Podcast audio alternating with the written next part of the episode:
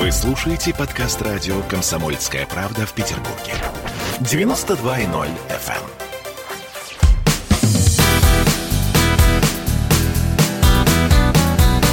Легенды и мифы Ленинградского рок-клуба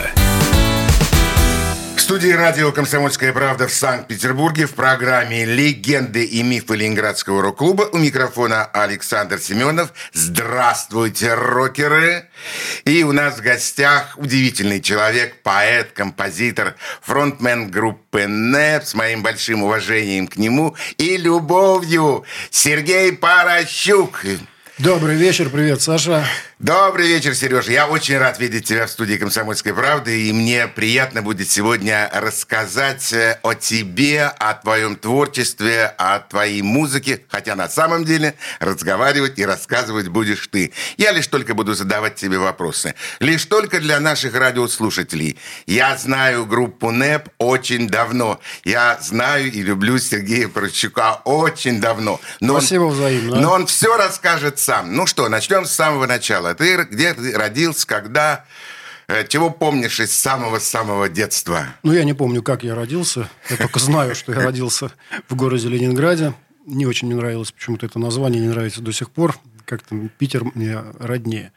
Вот. Родился я в центре, на Октябрьский район, это получается. Да. Всю жизнь, в принципе, 30 лет прожил там, потом уже стало меня мотать там по жизни.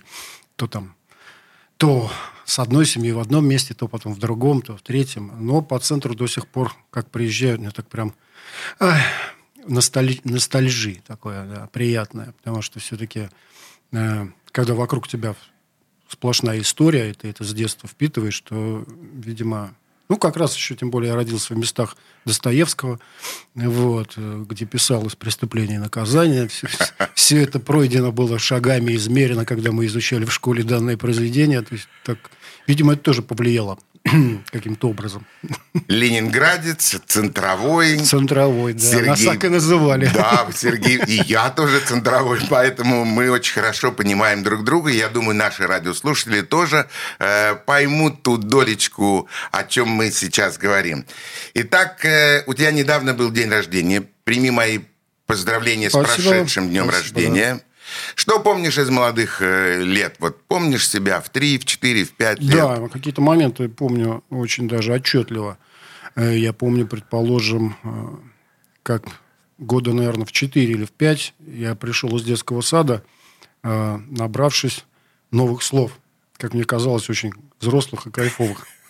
Если кто не понимает, о чем я, то я... это нецензурные какие-то слова. Я не отдавал себе отчет и я, так сказать, решил щегольнуть, и дома, так сказать, начал вставлять такие словечки. Э, и я был наказан так, что, что до сих пор стараюсь, стараюсь не использовать эти слова только, так сказать, в узком кругу взрослых людей. Это вот, действительно вот это так. Я, я это помню очень хорошо.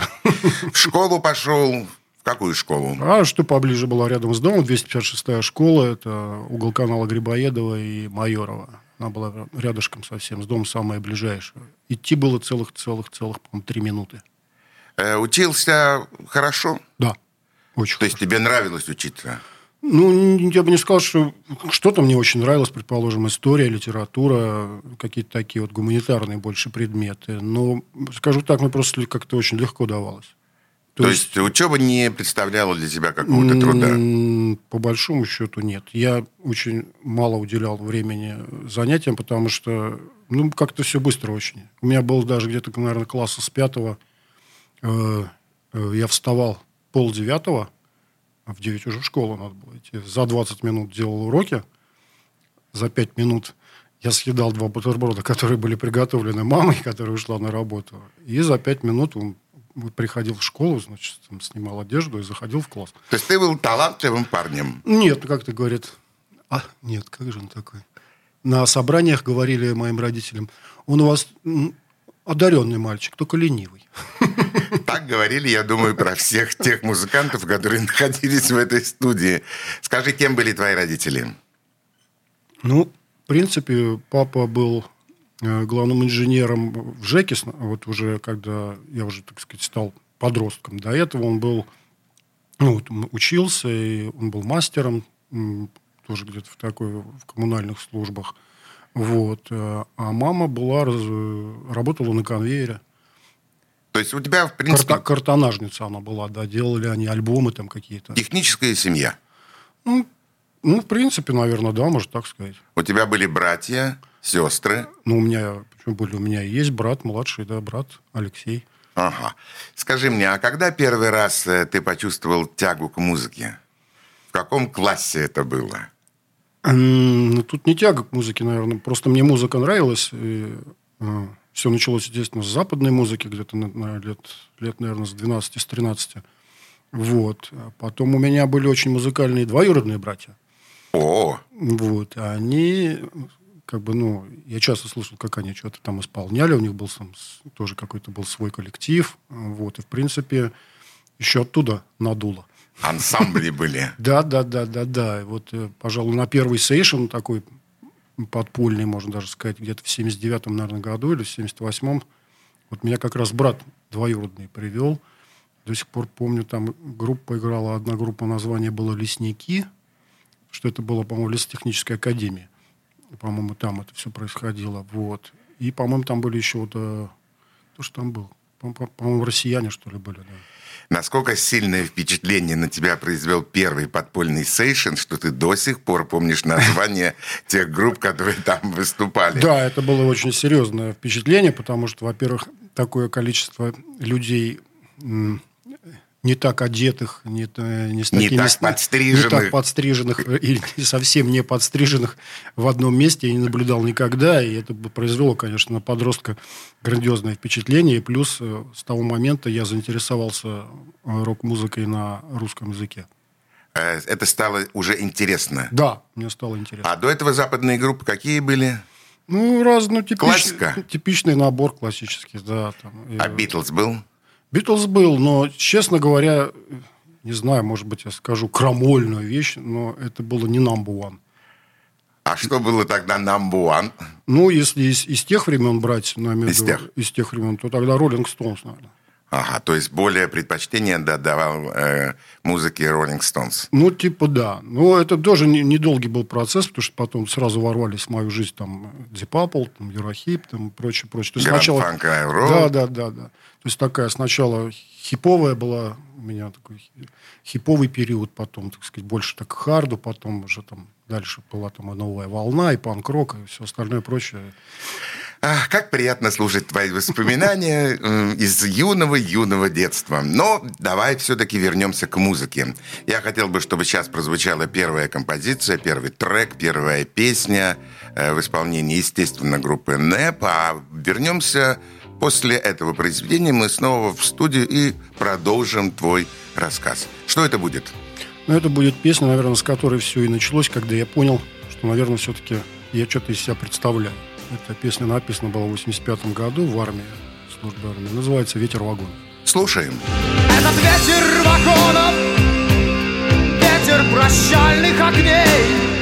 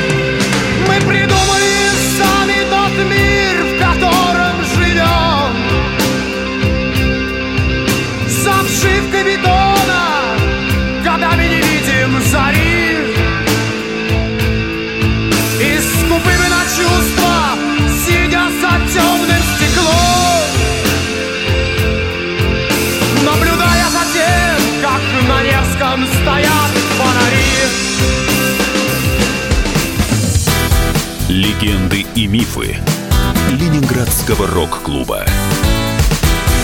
Я, Эдвард, на вас рассчитываю как на человека патриотических взглядов.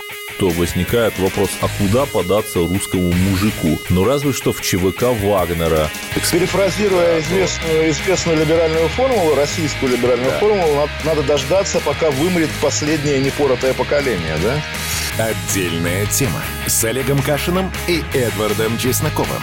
На радио «Комсомольская правда». По будням в 9 вечера по Москве. Тоже мочить в сортире, но других и не так.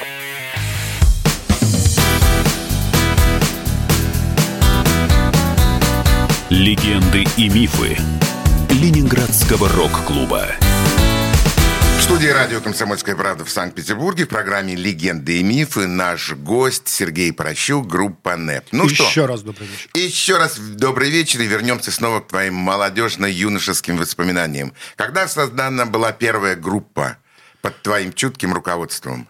Ну, тут не то чтобы чуткое руководство, скорее всего, это все-таки, да, студенческие годы. Мы это не школа? Это уже не школа была, да. Это, была уже, это был уже техникум. Вот. И мы собрали группу, да, в принципе, даже названий у нас было несколько, но мы, по большому счету, в принципе, до своего материала так и не добрались. Это была группа, мы играли на танцах, там же, как бы, на дискотеках, в данном же учебном заведении. Вот. Ну, и было, так сказать, интересно, забавно. Вы играли кавера? Ну, да, мы играли кавера в основном уже, кстати, как раз э, российскую рок-музыку. То есть мы уже играли там. Ну, мы, естественно, не могло это обходиться без машины времени, без воскресенья, э, там, не знаю, естественно, чего-то без аквариума. Вот, э, чего-то мы, естественно, без Майка Науменко не обходилось это, естественно, это не обходилось без мифов, ну и многих-многих других уже тогда известных, э, широко известных в узких кругах, в узких кругах, в узких кругах музыкантов, которые мы, так сказать, перепевали. Ну, даже доходило до динамика там, э, Слышу, что ты был э, талантливым, э, способным. Э, у тебя не было желания поступить в музыкальное училище, в школу какую-то? У тебя есть музыкальное образование? Нет, у меня музыкального образования так и нет. Я ходил целый год, отходил в джаз-школу вот, по, по гитаре. И понял, что я долго там не протяну, потому что заниматься надо было серьезно, а я все-таки лентяй, и у меня... Э, я понял, что сольфеджио я не потяну. То есть это не твое? Это не мое, да. Я, так сказать... Ну, я взял оттуда то, что нужно было для меня. Мне показалось... Этого вполне достаточно. Ну, наверное, да. Хотя я понимаю, что я продолжаю до сих пор учиться. Ну, учиться надо все время, да. всю жизнь надо учиться. Вот. После школы ты поступил в техникум. Да. А после техникума? После техникума распределили в научно-исследовательский один институт МНСом. Вот. МНС – это младший научный сотрудник. Да. Потом после этого я ушел в армейку. Потом вот пришел, там и закрутилось. Вот там-то все как раз и началось. Да, все и закрутилось потом после этого. В 87 году вот мы как раз уже начали... Ну, вернее, я как бы понял, что ну, так все получилось довольно забавно. Э, я пришел из армии, а мой двоюродный еще один брат уходил в армию, помладше меня. Он пригласил меня на отвальную, на свою. Вот. У него было много друзей. А до этого я какие-то, так как писал уже песни достаточно давно, ну, так, стеснялся этого, скажем. Ну, никому особо не показывал. Но записал на магнитофон, на бобинный, просто на, на так сказать... На микрофон. На микрофон, да ну, такую там, песню, наверное, 15. И брательник вот узнал и попросил... 15 это, песен? Да, и попросил эти песни, ну, попросил эту запись. А он ее распространил среди, так сказать, своих друзей. И вот когда я пришел на отвальную, мне дали гитару, значит, и это был мой первый, скажем так, квартирник, вот, потому что я там играл очень много, вот, все как-то они, их было человек 20, наверное, ребят молодых, все все побросали, значит, сели и слушали. Это, да, это был настоящий, как бы, ну, настоящий мой первый квартирник, да, концерт. После чего все сказали, типа, ну ты сумасшедший, надо же, самое, надо срочно тебе что-то делать. Что, типа, это круто. То есть тебе нужно был какой-то маленький ну, толчок? видимо, да. Потому что я, в принципе, не собирался. Ну, как-то... Я собирался, но все... Нужен был толчок. Толчок, да. И вот этот толчок произошел. Я после этого пришел домой, типа, задумался серьезно. Вот. А тут вдруг еще и позвонил Гера, с которым мы учились вместе, и вот знакомы с 81 года. Вот. Он учился тоже в моем заведении, потом был отчислен. За неуспеваемость. И за это тоже. И за хулиганство. Да. И говорит, да, может быть, это самое, что-то что такое начнем мутить. Вот. И вот так нас стало двое, потом еще подтянулись люди, мы стали искать, и образовался коллектив, с которого, так сказать, и все, и началось. Э, Как назывался этот коллектив? Но он долго никак не назывался. Почему? Потому что я придумывать придумывать-то могу, но было слишком много всевозможных названий, я ни- никак не мог определиться. И буквально, ну, то есть мы репетировали почти целый год для того, чтобы вступить в Мекку, как я считал тогда, и мы считали в Мекку, так сказать, современной на тот момент рок-музыки, единственной организации вот, э, в стране, Ленинградский рок-клуб. Вот. Ну, наверное, уже тогда, к тому времени, уже был и Свердловский рок-клуб, и Московская рок-лаборатория, но все-таки Питер был первым.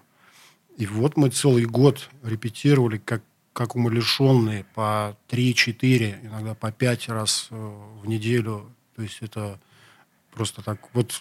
Ну, мы, потому что мы понимали, мы не очень крутые музыканты по отдельности, и нужно брать, так сказать, сыгранностью, профессионализмом вот именно этим, чтобы было такой кулак.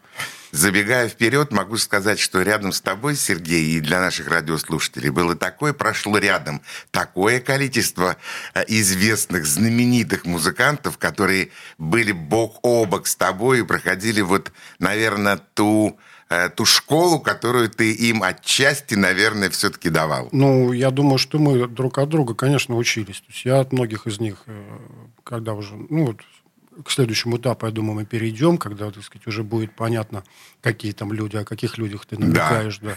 А тогда это были совершенно неизвестные никому люди, ребята, вот. То есть э, это был барабанщик никому не, неизвестный, это был э, Славка Иванов, это был Лешка Волков, который был волторнист но он сказал, что он будет играть на саксофоне. Но саксо- мы сказали, да, саксофон это хорошо. Но денег на саксофон не было. Поэтому он просто ходил на репетиции. Но мы понимали, что когда-нибудь у нас будет... Когда-нибудь. Да.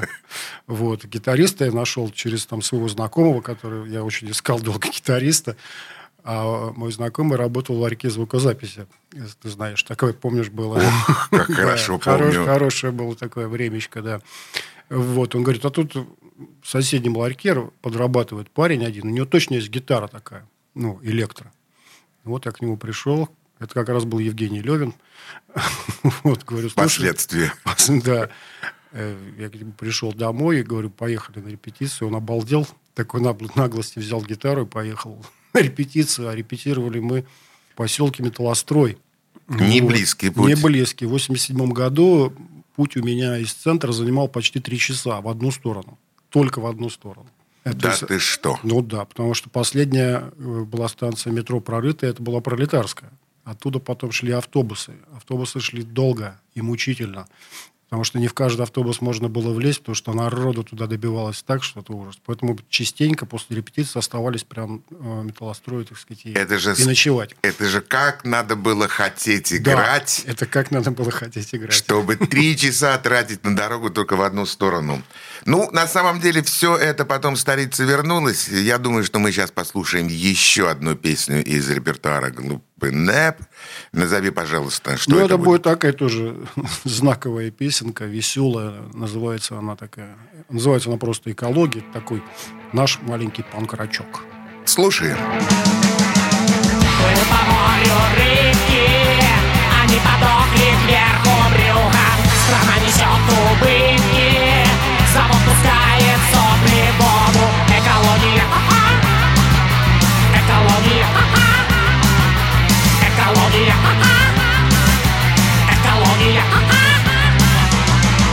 по небу птички.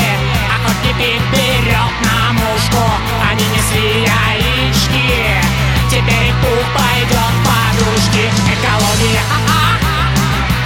Экология, а Экология, Экология, Летят ракеты.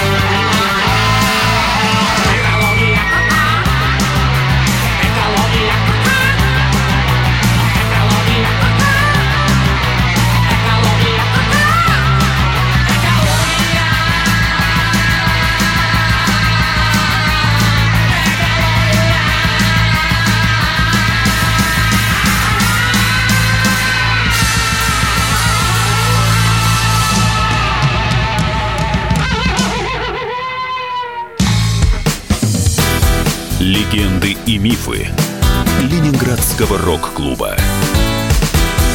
В Ленинграде открыт рок-клуб.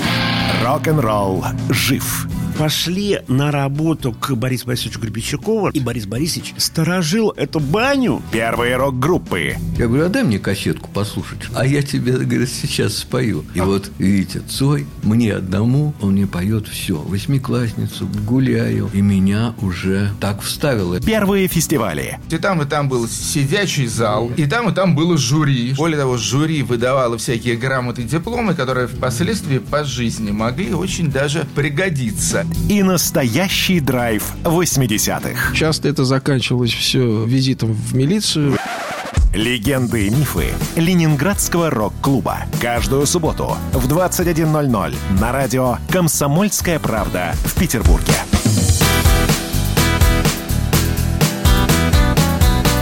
Легенды и мифы Ленинградского рок-клуба студии радио «Комсомольская правда» в Санкт-Петербурге в программе э, «Легенды и мифы Ленинградского клуба». У микрофона Александр Семенов, а наш гость – это Сергей Прощук, фронтмен группы НЭП.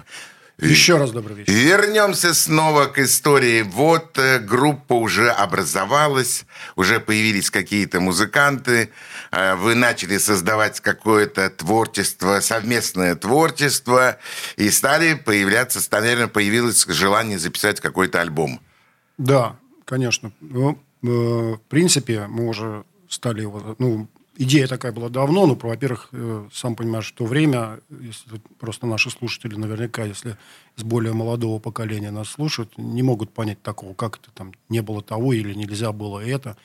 Было нельзя, не было, студий было всего по пальцам пересчитать на весь город. Э, студии были только практически официальные, ну и пару неофициальных, это у Вишни и у Тропилы, которые, так сказать, писали, ну, у себя там подпольно и полуподпольно. Дома. Дома, да.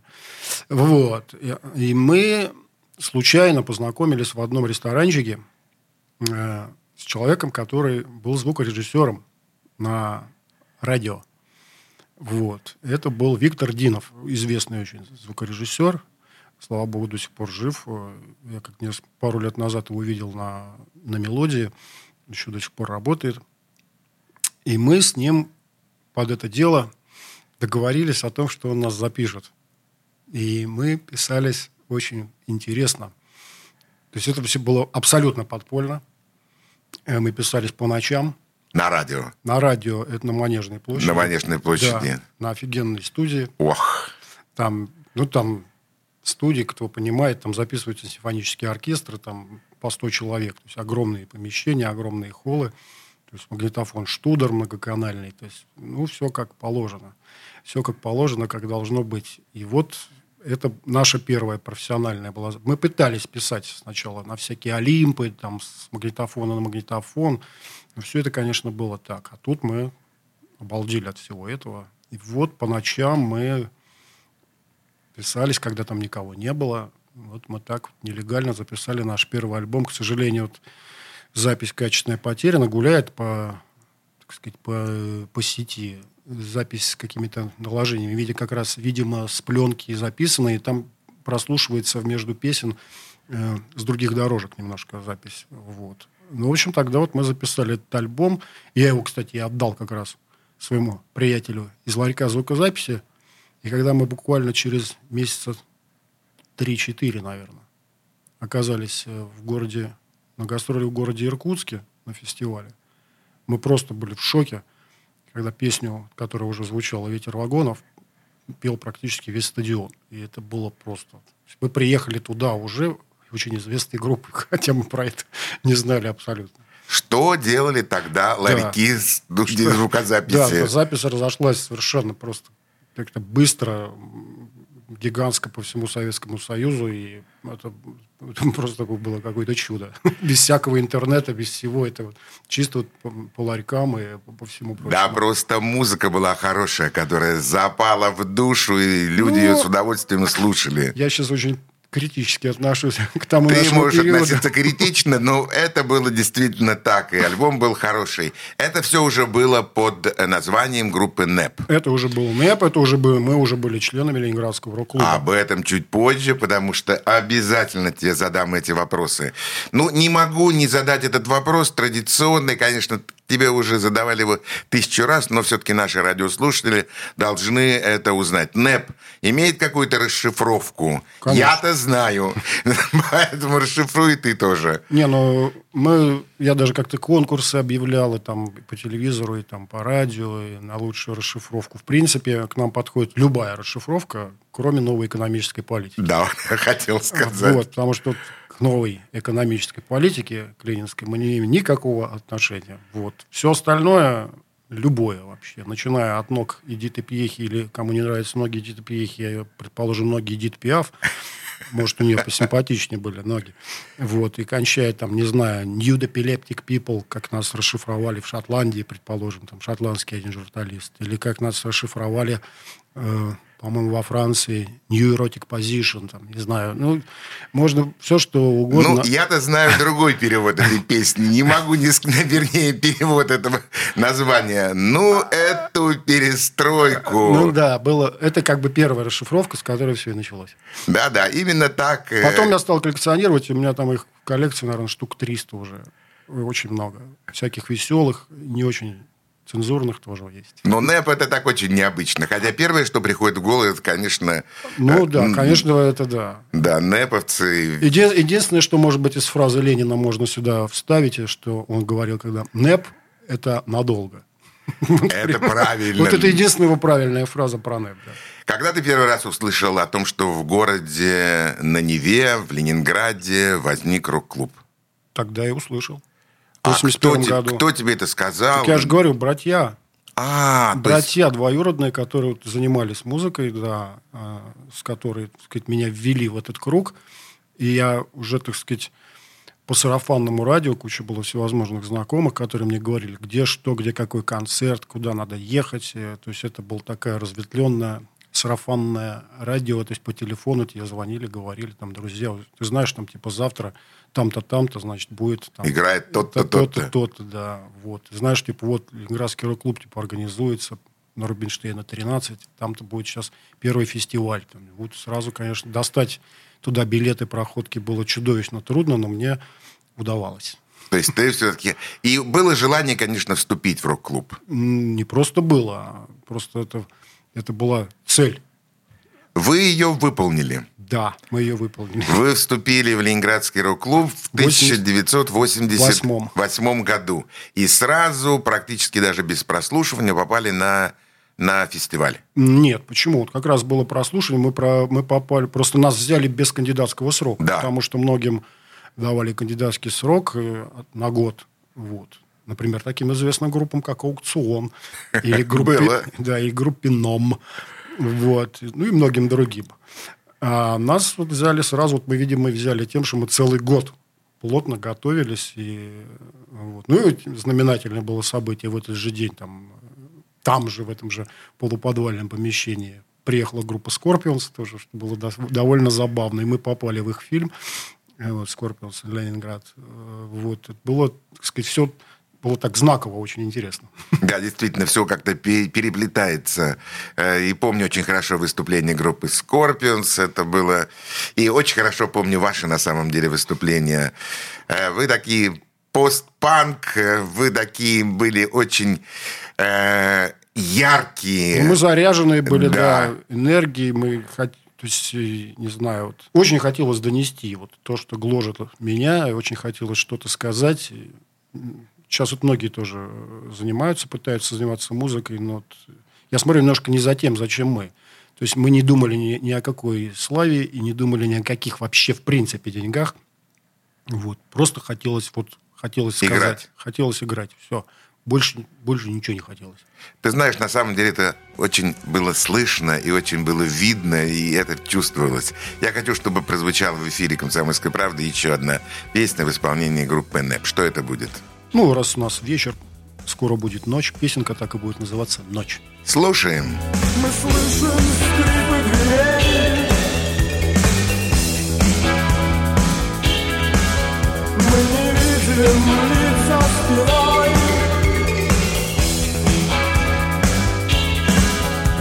Мы чувствуем липкий закат.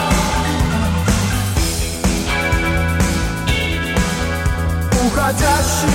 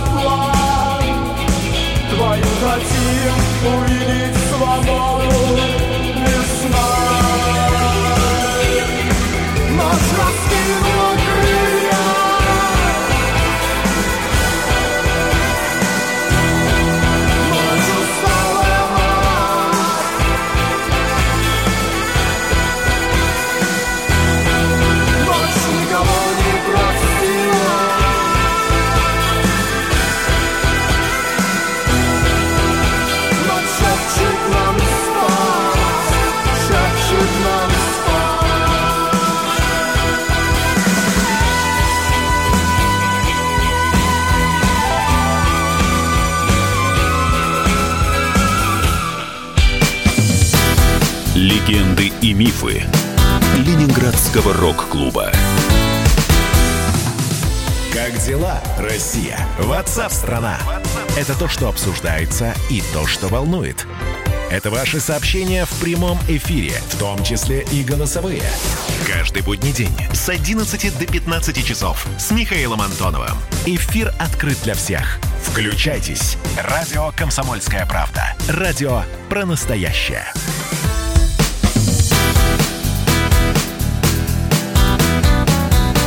Легенды и мифы Ленинградского рок-клуба.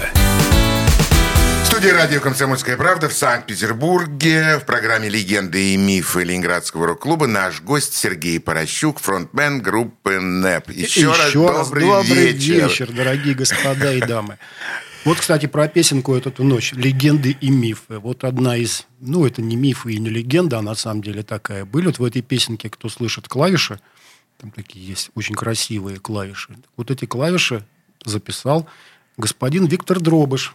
Известный... Известный всем сейчас композитор, продюсер и прочее, прочее, прочее. Вот тогда он э, подыграл мне на этой записи, которую делали датские, делалась на датской студии, вот, которая приезжала сюда. Был такой проект Next Stop Rock'n'Roll, вот, совместно э, советско-заграничный.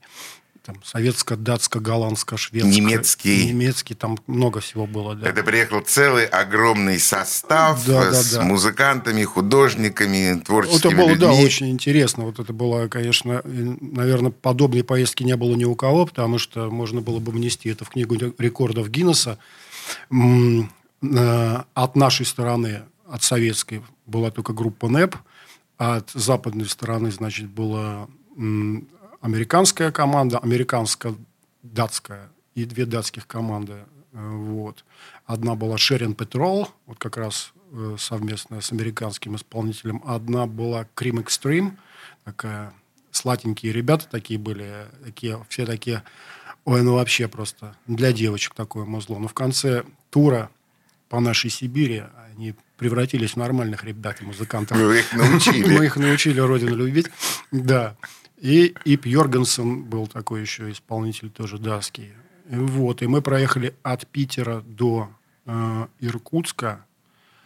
А обратно возвращались через Москву. В Москве был финальный, завершающий фестивальный большой концерт. Э, Было прое- проехали мы на этом поезде. На одном и том же поезде мы ехали почти полтора месяца. э, И дали порядка ну, что-то порядка 35 или 40 концертов, концертов примерно в таком же количестве городов каждый день в новом городе. Это было нечто, конечно, это было... А поезд как раз, вот чем очень интересно. Поезд был агит-поезд ЦК ВЛКСМ. То есть мы ехали на этом поезде комсомольском, это еще был все-таки 89 год, да, это все было достаточно за- забавно. То есть еще был Советский Союз, а везли они в поезде таких совсем не, не очень советских товарищей. Вот, были, конечно, какие-то конфликты, но в общем это, конечно, было, было нечто. Э, Ну, я помню приезд этого поезда в Питер. Я, ну, знаешь, у меня самые сильные впечатления остаются от встречи с этими музыкантами. Это, это был просто, конечно, э, серьезный такой был первый тур, и это было действительно очень интересно. И мы получили большой опыт от общения как раз вот с, с- с музыкантами из-за границы, ну, как мы их называли, с фермачами. Вот. Э, Потому что интересно очень много. И плюс, конечно, мы выросли как музыканты вот за эту поездку очень сильно, потому что это был первый наш такой большой длинный тур без перерыва. И это очень дает много, гораздо больше, чем любые репетиции. А ведь тяжело было. Очень тяжело. Ведь это настоящая работа. Да, это было тяжело.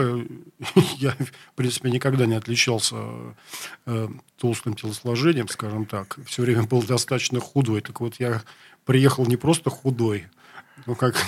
Изможденный. Как дитя Бухенвальда меня там назвали. Некоторые друзья. Был тонкий и звонкий, и прозрачный.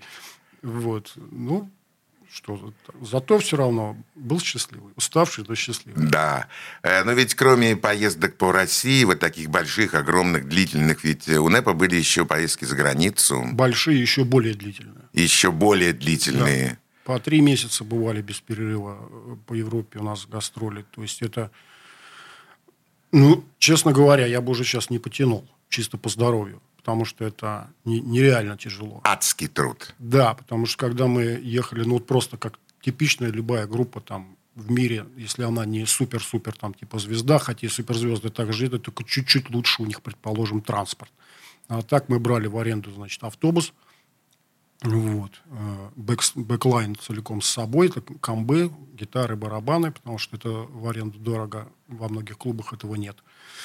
И для вот. музыкантов оставалось два места на четверых. Да не, ну почему? Автобус был достаточно комфортабельный, нормальный. И вот мы, начинался, предположим, тур, и у нас был самый большой тур, это было, сейчас скажу, за почти за два с половиной, за три месяца, порядка 60 концертов, по-моему, в 58 городах западных, э, Западной Европы. Это, конечно, это финиш. Я, я больше так не хочу.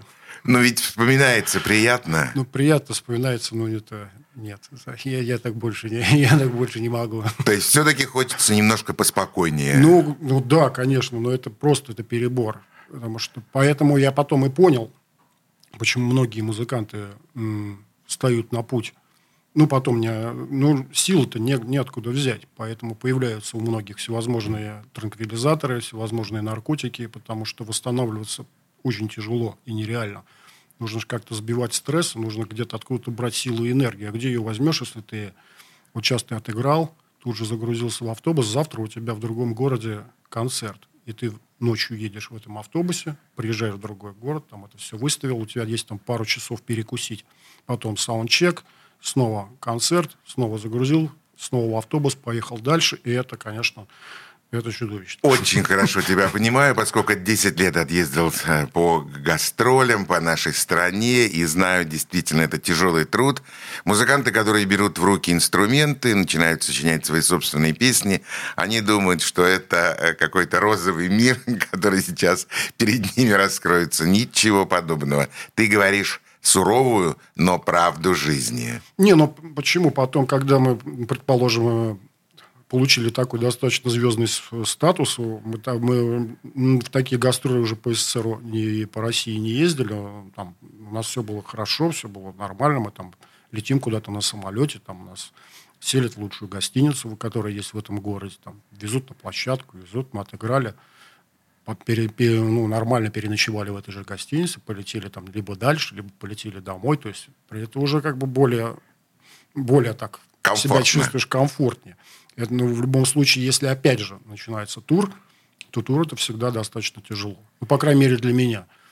Ну, вот. Ребятам э, моим больше это дело нравилось. Но вот я, я всегда выжатый, как, как лимон, возвращался. Мне нужен был какой-то обязательно передых, потом минимум месяц. Я вообще ничего старался не делать. Сереж, в какое-то время группа НЭП все-таки выпала вот из этой гастрольной э, жизни, концертной жизни. С чем это было связано? Ну, выпало, да, потому что мы как-то увлеклись сильно западными гастролями, а тут как раз с 93-94 года э, пошел перелом и пере, передел средств массовой информации. И все, мы себя очень хорошо чувствовали в статусе э, э, independent группы, такой инди-рока да. и прочего. То есть никому, ни, ни с кем контрактов не подписывали, потому что нас любило питерское телевидение и питерское радио. Питерское телевидение, пятый канал, бил на, на весь СССР и на всю Россию. Нам было этого вполне достаточно, потому что были интересные музыкальные передачи, где мы были. А тут вот как-то мы упустили этот момент, когда Москва стала скупать все – я помню питерское телевидение, да. поп-антенну, рок-подвал. Да, и тебя я помню в Там этих была передачах. программа «Зебра» подростково-молодежная, да. которая нас тоже очень любила. Было очень много всевозможных таких музыкальных передач, где, где мы постоянно были, и нас это вполне устраивало. Мы продолжим этот разговор, но уже не в этой передаче, а в следующей передаче. А сегодня мы прощаемся с нашими радиослушателями и прощаюсь с тобой, Сергей, до следующей встречи в следующую субботу. До свидания. Надеюсь. Пока. Легенды и мифы Ленинградского рок-клуба.